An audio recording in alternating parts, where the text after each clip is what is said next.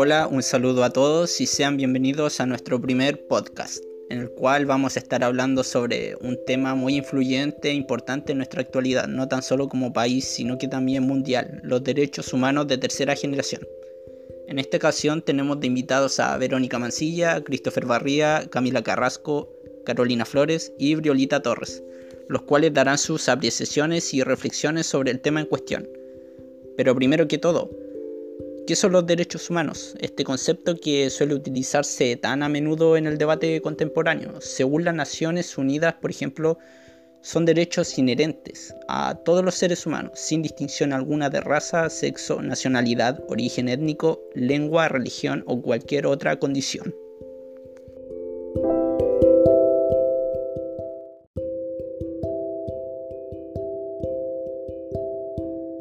Entre los derechos humanos se incluyen el derecho a la vida, y a la libertad, a no estar sometido ni a esclavitud ni a torturas, a la libertad de opinión y de expresión, a la educación y al trabajo, entre otros muchos.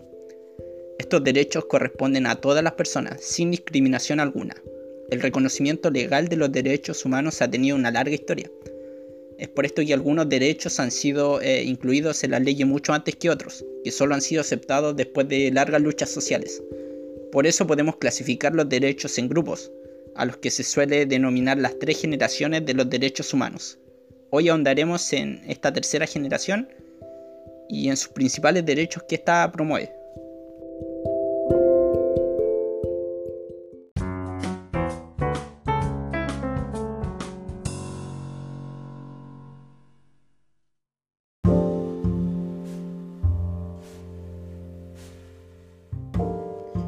Y bueno, ya hablando más en detalle sobre la tercera generación de derechos humanos, podemos encontrar eh, estos derechos fundamentales que la componen. Una de ellas, por ejemplo, es el derecho al desarrollo sostenible.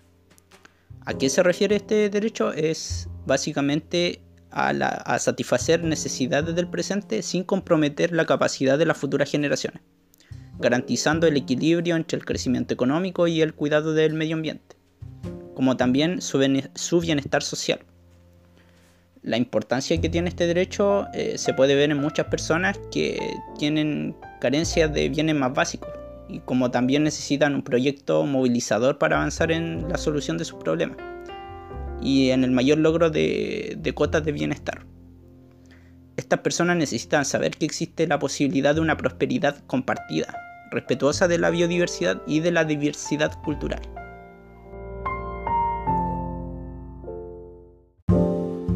Entre otros de los tantos derechos que hay en esta tercera generación está el derecho a la autodeterminación de los pueblos. Para esto tenemos a Briolita aquí invitada en el podcast también para hablar sobre este tema. Para ti, Briolita, ¿qué es el derecho a la autodeterminación de los pueblos?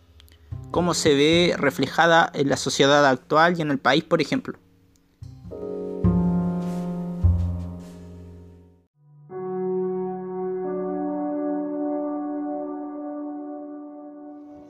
Hola, soy Lolita Torres, Ingeniería en Prevención de Riesgo. Bueno, yo les voy a hablar sobre el derecho de autodeterminación de los pueblos, desde la tercera generación.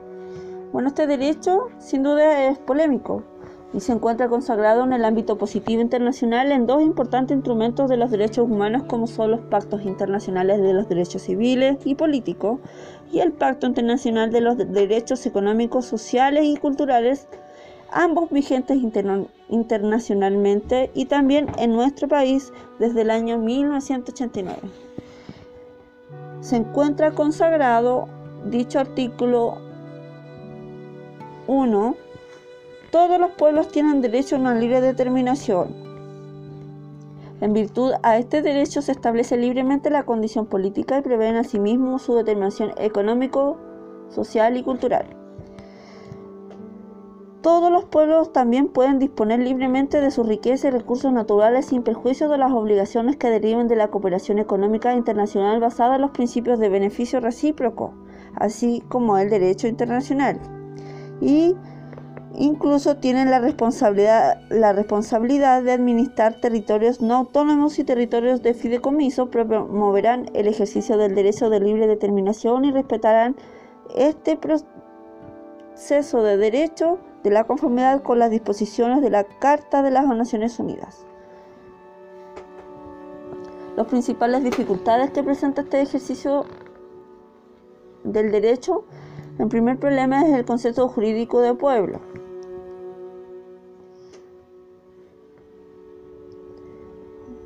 Los problemas se plantean son como ya anunciados en primer lugar, la falta de una definición legal y el concepto del pueblo.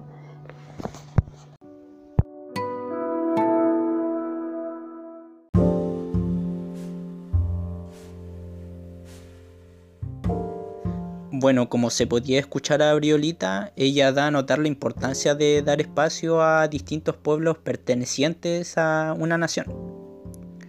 También existe el derecho al patrimonio cultural de la humanidad. Acá está Verónica, que nos va a hablar más acerca de esto.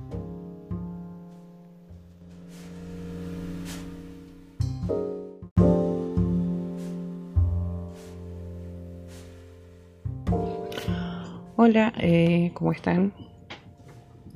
Vamos a comenzar a hablar un extracto de, de los derechos de la tercera generación de la Declaración de la ONU, donde se observa uno de estos derechos que es el patrimonio común de la humanidad, el cual hace referencia a obras materiales o inmateriales que no están sujetas a una persona exclusiva, sino que se comparte en uso y goce entre la pluralidad de estas.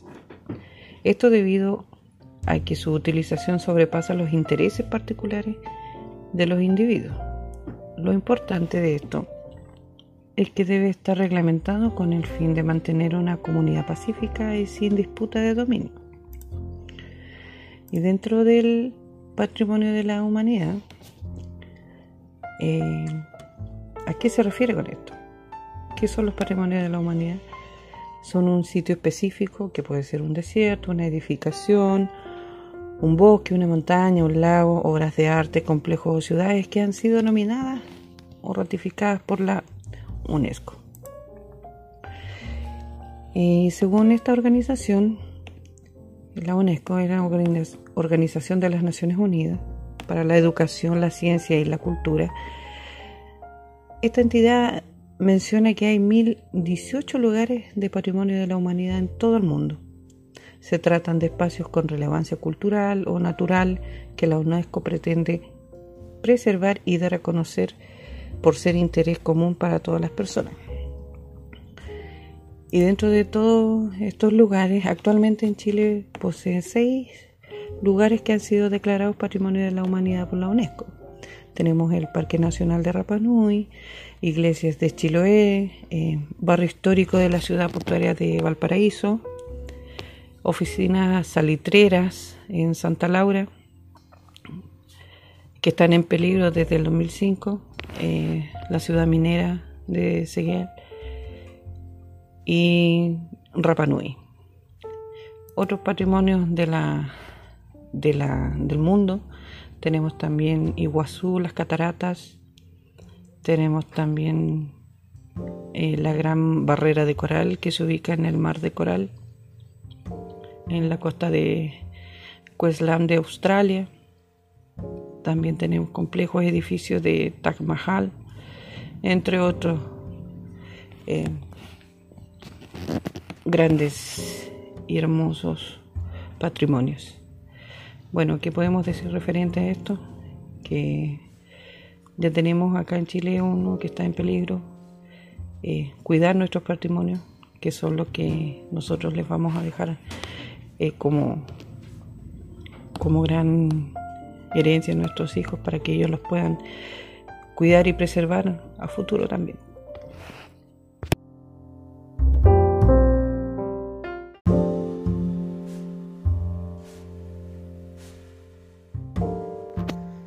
Sí, eh, claramente como decía Verónica y como también se dijo en la introducción del podcast, es sumamente importante el derecho intergeneracional, el preservar el patrimonio cultural para que nuevas generaciones tengan esta opción de, poder ver o disfrutar de, todo este patrimonio. También uno de los derechos eh, más conocidos e importantes eh, es el derecho a la paz.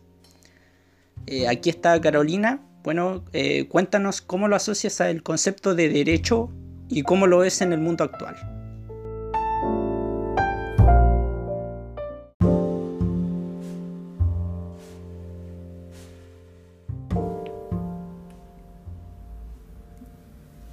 Antes que todo, deberíamos saber qué es un derecho. Derecho es un bien que se refiere a la justicia e igualdad que debe poseer todo ser humano. Uno de ellos es el derecho a la paz, del cual les voy a hablar. El derecho a la paz es una virtud que deberíamos adquirir todos desde el momento de nacer hasta el fin de nuestros días. Pero si pensamos bien, lamentablemente, este es uno de los derechos más vulnerados en el mundo. Basta ejemplificar con los niños que nacen en los países que están en guerra. Es ahí donde se pierde todo el sentido de la paz. Sabemos muy bien que el derecho a la paz debe ser transversal en todos los ámbitos de nuestras vidas. Si lo llevamos a lo laboral, todos deberíamos trabajar con tranquilidad, no ser agobiados ni mucho menos explotados, para facilitarnos el buen vivir y de esta forma nos desempeñaremos mejor en nuestra labor y a la vez creceríamos como personas. En lo personal pienso que cada persona debería tener una familia o un amigo que lo acoja, lo apoye, lo proteja y sobre todo le entregue la paz que tanto busca el hombre. Deseamos que la paz reine en la vida de cada persona en el mundo pero a veces el deseo de acceso a la justicia puede ser desoído, pero no desaparece. Porque a la vez sabemos que la paz no surge automáticamente cuando las armas se silencian y las atrocidades cesan.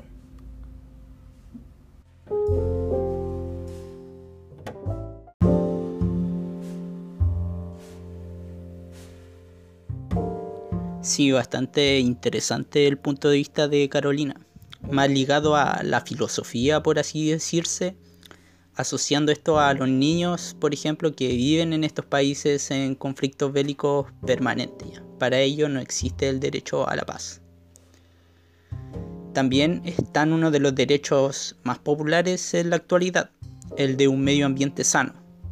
Cuéntanos, Camila, de dónde nace este derecho y por qué es necesario tener una principal eh, precaución o preocupación sobre este.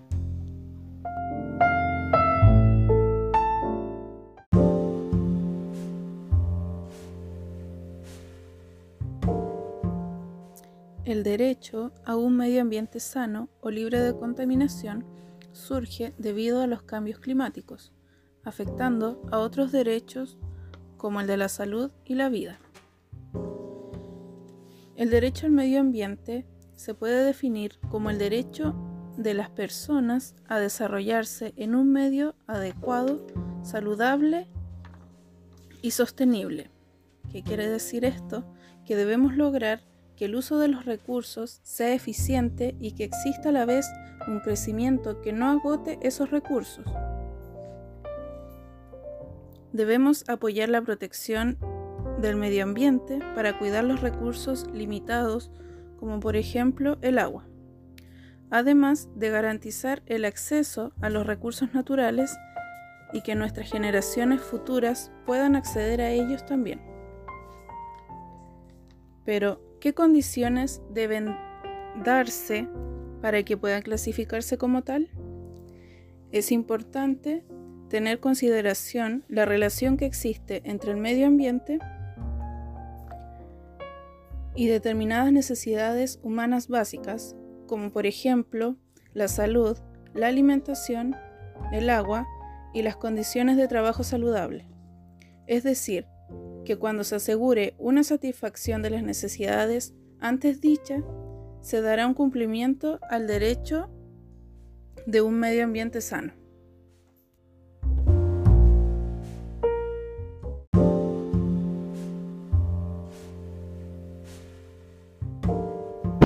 Bien dice Camila, este derecho al medio ambiente sano, eh, si se vulnera, puede traer consecuencias graves a otros derechos fundamentales como el de la salud y la vida. En eso radica también su importancia. Bueno, y finalmente ya para concluir este segmento tenemos a Christopher. Eh, cuéntanos sobre los derechos a los datos personales y su importancia en esta nueva era de la digitalización.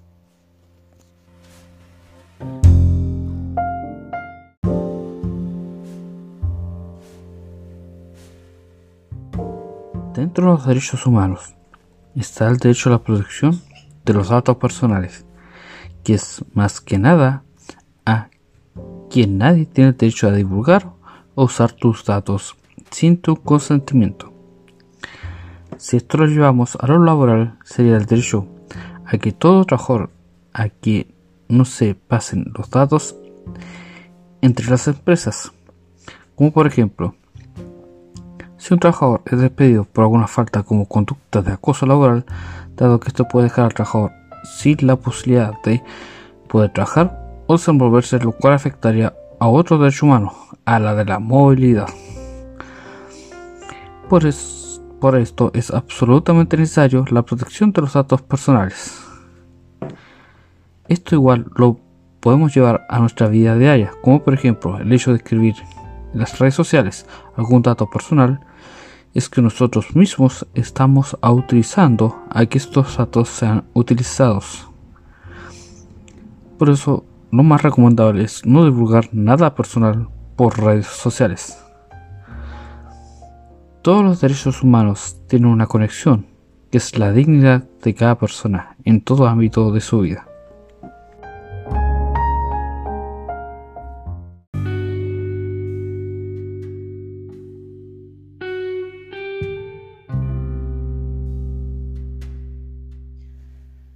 Y ya para concluir eh, este podcast, eh, se puede sacar mucha información y conclusiones sobre lo que hemos hablado hoy.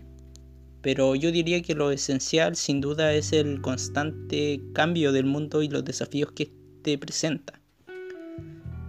Se puede hablar de que la tercera generación de derechos eh, ha ido incorporándose a las leyes a finales ya del siglo XX y comienzos de este siglo, del siglo XXI estas pretenden eh, fomentar la solidaridad entre los pueblos y personas de todo el mundo. Su función es la de promover eh, unas relaciones pacíficas y constructivas que nos permitan afrontar los nuevos retos a los que se enfrenta la humanidad. La lista de derechos humanos de tercera generación no es absoluta, sino todo lo contrario, está en permanente transformación y es común que acoja nuevos derechos en función de las preocupaciones mundiales de nuestro tiempo.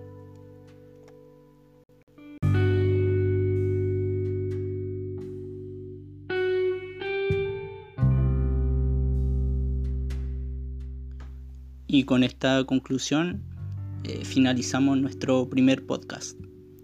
Eh, esperando que les haya sido de su agrado, eh, me despido y muchas gracias por su atención.